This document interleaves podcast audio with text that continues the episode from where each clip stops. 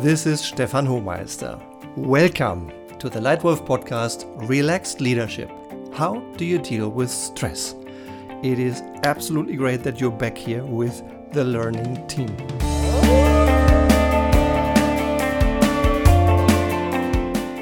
The Leitwolf podcast in general is about sharing knowledge and tips about good leadership behavior. And today's edition in particular is about how you get yourself out of constant stress in the hamster wheel and into a more relaxed situation of leading yourself and others to high performance and joy. High performance needs a healthy rhythm between tension and relaxation. We need times in peak, but we also need times with pause and relaxation. Now, for many years in the last decades, the perceived stress, as perceived by leaders, managers, employees in business, continues to increase. Burnout rates unfortunately tripled in the last 20 years.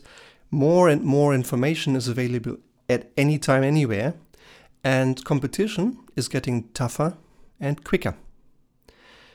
This increases the perceived stress. Now, what can you, as a lead wolf, do to get yourself and the people you're responsible for out of stress? Here are three practical tips for you on how you can do that, how you can lead in a relaxed way. Tip number one say no. Success requires clarity, and success requires clear decision making. And in my experience so far, I've come across three modi, three potential results of a decision making process. The first one is a yes, the second one is a no, and the third one is maybe. Have you ever been in a situation where you went to your decision maker, you had a well thought out proposal, you proposed and you gave the strongest argument, hoping for a yes, and you got a maybe? Do you?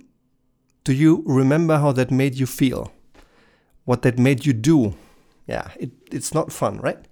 I agree. I had the same experience. So, always make a clear decision. And if you're not really sure that what you're about to discuss, that you're, what you're about to do, is adding significant value to your customer or to your business, say no. Yeah, it's important to say no to a high enough number of options so that your only limited resource, i.e., your time, can be invested into those few things that matter the most. So it is important to say no at times. And I give you a, a very practical example around meetings. Now, one of the most common areas of frustration in the corporate world not seldomly, people tell me that they are spending 60 to 80% of a typical week sitting in meetings. Now, imagine you are invited to a meeting.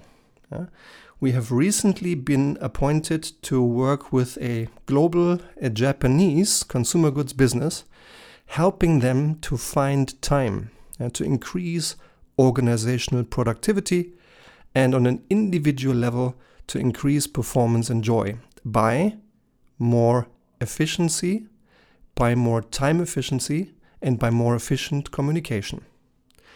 One of the things we found is that people invest and some of them waste quite a lot of time in meetings. So, one of the suggestions we worked out as a team is before you accept an invitation to a meeting, think about what's the purpose of the meeting and what is my contribution to the meeting's outcomes. If you're unclear on one or even both of them, rather than accepting the meeting, you should go back and ask the person who is inviting you about both. What's the purpose of the meeting and what's my contribution? And sometimes you will conclude that your personal participation and your personal investment of your time is not really required to get to the meeting outcome. And applying that specifically in this Japanese business, I remember a senior global leader in a commercial function who said, Stefan, now I'm much more clear. I changed my habits. I probably decline now one in four meeting invitations I receive. And when I asked him, now how much time do you free up every single week by not attending those meetings any longer? He briefly reflected and responded, it's about three days every single month. And we then together realized this is 36 days every year. This is a hell of a lot of time just freed up by a collaborative, quick process to understand the why and the purpose, and then to make a clear decision and say no. Yeah? So, tip number one for how to deal with stress is an informed, collaborative, yet decisive no. Tip number two from non stop mode to a healthy rhythm. High performance, high performance and results, and also joy in business requires pauses. I do occasionally observe in some of our clients still residual old cultures of a presence culture, i.e., seniors expecting physical presence at the workplace all day long. And while I understand that to an extent, I don't think this is a good way to lead an organization. We shouldn't measure people on presence. We should measure people on results and then align with them and support them and what they need to pro- produce success. And if they are there and physically present strong enough and often enough for others to work, and at times it's better for their productivity to work from another place, so be it. That's my personal view and conviction.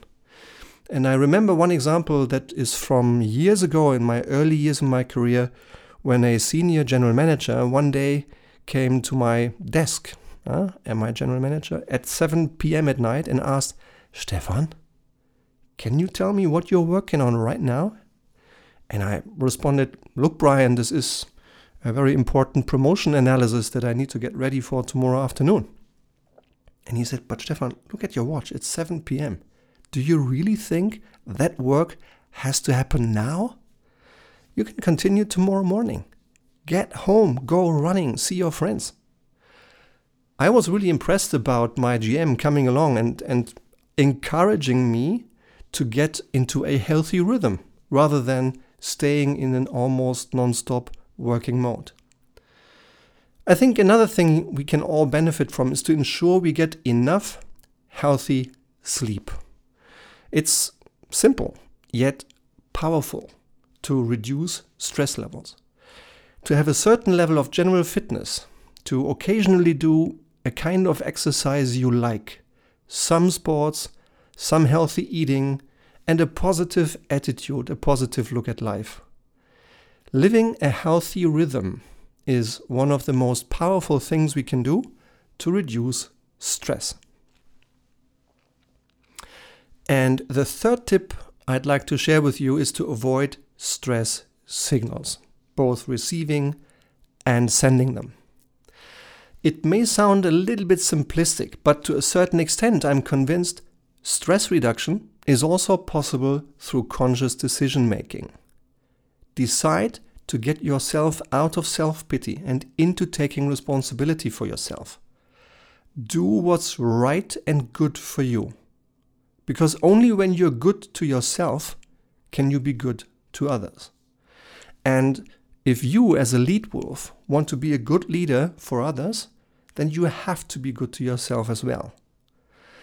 And a quite astonishing yet powerful example that I recently experienced in one of my clients when, after a, an intensive uh, leadership development program, I was concluding the six months program with individual coaching.